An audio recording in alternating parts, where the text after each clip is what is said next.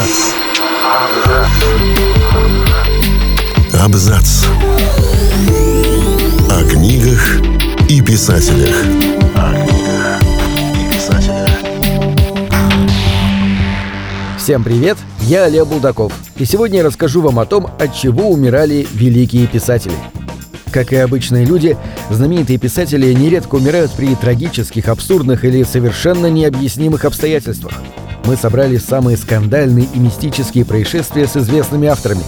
От убийств из политических соображений до несчастного случая с зубочисткой. Французский писатель-натуралист Эмиль Золя был известен не только исключительной писательской продуктивностью, один только цикл «Ругон Макары» состоит из 20 книг, но и политической активностью – в частности, в 1898 году он стал автором открытого письма «Я обвиняю», написанного в ответ на скандальное дело Дрейфуса, когда французские власти ложно обвинили военнослужащего еврея Альфреда Дрейфуса в шпионаже в пользу Германии, разжаловали и заключили в тюрьму. В письме Золя обвинил правительство в антисемитизме, а суд – в предвзятости – у текста был такой резонанс, что французское общество оказалось фактически расколото, а сам Золя, на которого подали в суд за клевету, был вынужден спешно покинуть страну и несколько лет оставаться в Англии. В 1902 году Золя отравился угарным газом в собственном доме из-за неисправного дымохода. Им с женой стало плохо, но писатель принял фатальное решение не обращаться к врачу, посчитав, что это обычное пищевое отравление. В результате сам он скончался, а жену в бессознательном состоянии доставили в больницу, где ее удалось спасти. На похоронах, которые посетило больше 50 тысяч человек, писатель Анатолий Франц провозгласил, что жизнь Золя была исключительным событием в истории. Очень быстро появилась версия, что это не был несчастный случай. После дела Дрейфуса писателю неоднократно угрожали националисты. Много лет спустя одна из французских газет получила анонимное письмо, гласившее, что дымоход в доме Золя специально испортил рабочий, который ремонтировал крышу в соседнем доме. Рабочий этот якобы признался в содеянном на смертном одре в 1927 году. Шервуд Андерсон был одним из крупнейших американских прозаиков первой половины 20 века. Его цикл рассказов Уайнсбург Огайо до сих пор считается одним из лучших портретов жизни маленького американского городка. Андерсон повлиял на целый ряд других американских авторов.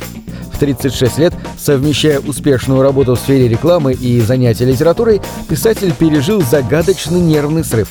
На несколько дней он потерял память и не узнавал собственную жену. До сих пор неизвестно, что это было. И самым странным оказалось то, как быстро Андерсон стал утверждать, что его поведение было вполне осознанным. Якобы он просто хотел начать жизнь с чистого листа, устав от доходного, но нервного бизнеса и решив сосредоточиться на литературе. Другим примечательным эпизодом в биографии Андерсона стала трагическая случайность, повлекшая за собой его болезнь и смерть. Во время круиза по Латинской Америке писатель почувствовал боль в животе.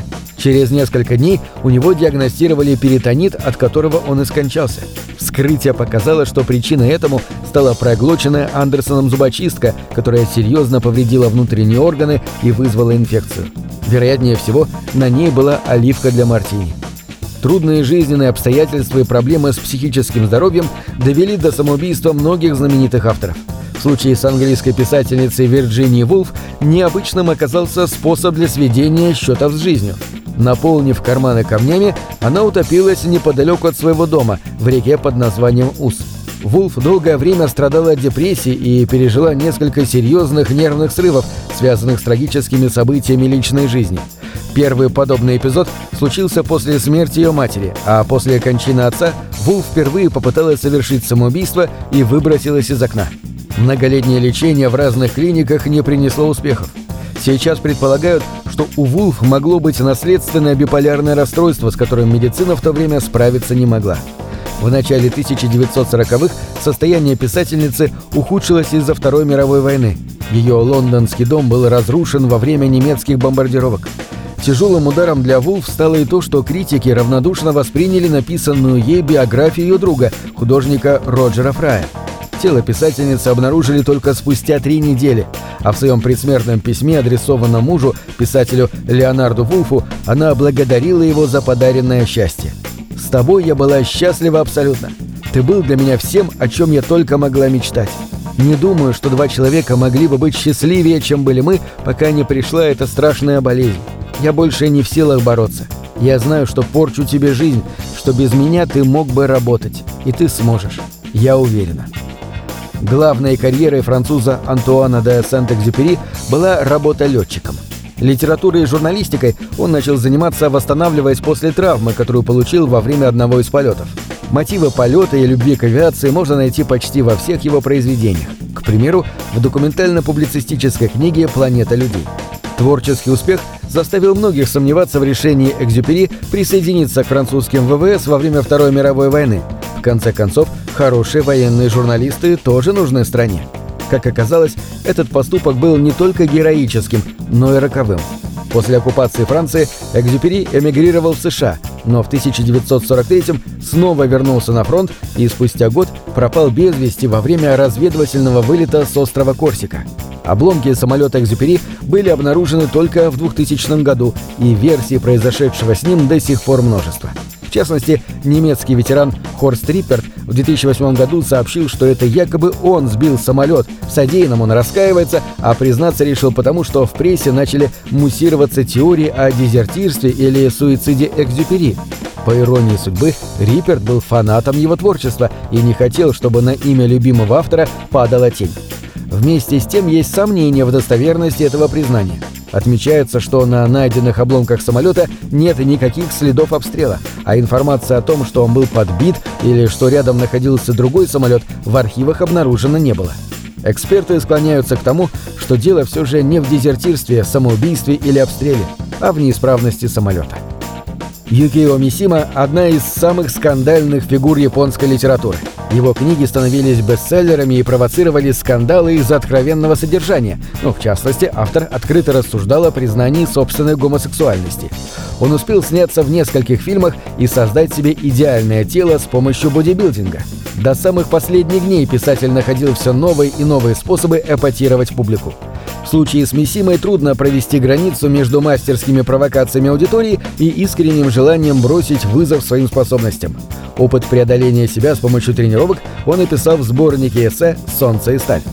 Смерть писателя была такой же экстравагантной, как и его жизнь. В ноябре 1970 года Мисима с товарищами по националистической организации «Общество щита» попытался захватить японскую военную базу и призвал находившихся там военнослужащих к государственному перевороту. Слова Мисимы вызвали у слушателей только насмешки и оскорбления, и он совершил харакири, после чего один из сопровождавших его друзей его обезглавил.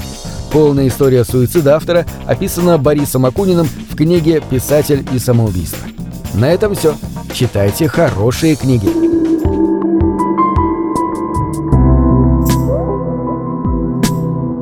Книги — это двери, что выводят тебя из четырех стен. С ними ты проживаешь другие жизни, а свою умножаешь в тысячу раз. Тысячу раз.